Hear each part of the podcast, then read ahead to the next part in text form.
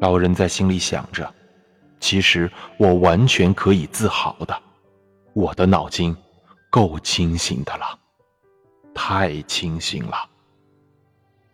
我跟那些可爱的星星一样清醒，他们是我的兄弟。话是这么说没错，不过我还是必须睡觉。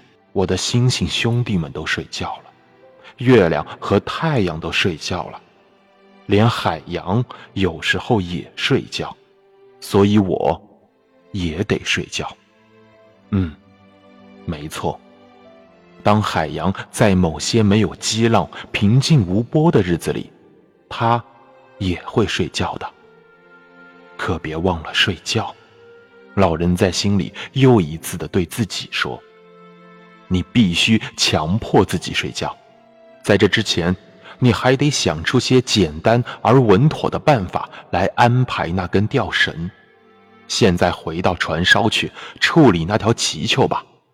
假如你一定要睡觉的话，把桨绑起来拖在水里，那可就太危险了。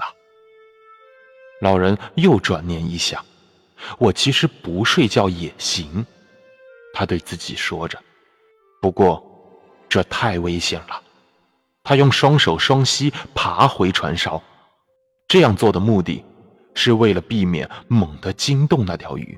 现在，他也许正半睡半醒的，但是我不想让他休息，必须要让他拖着我和我的船，直到他死去。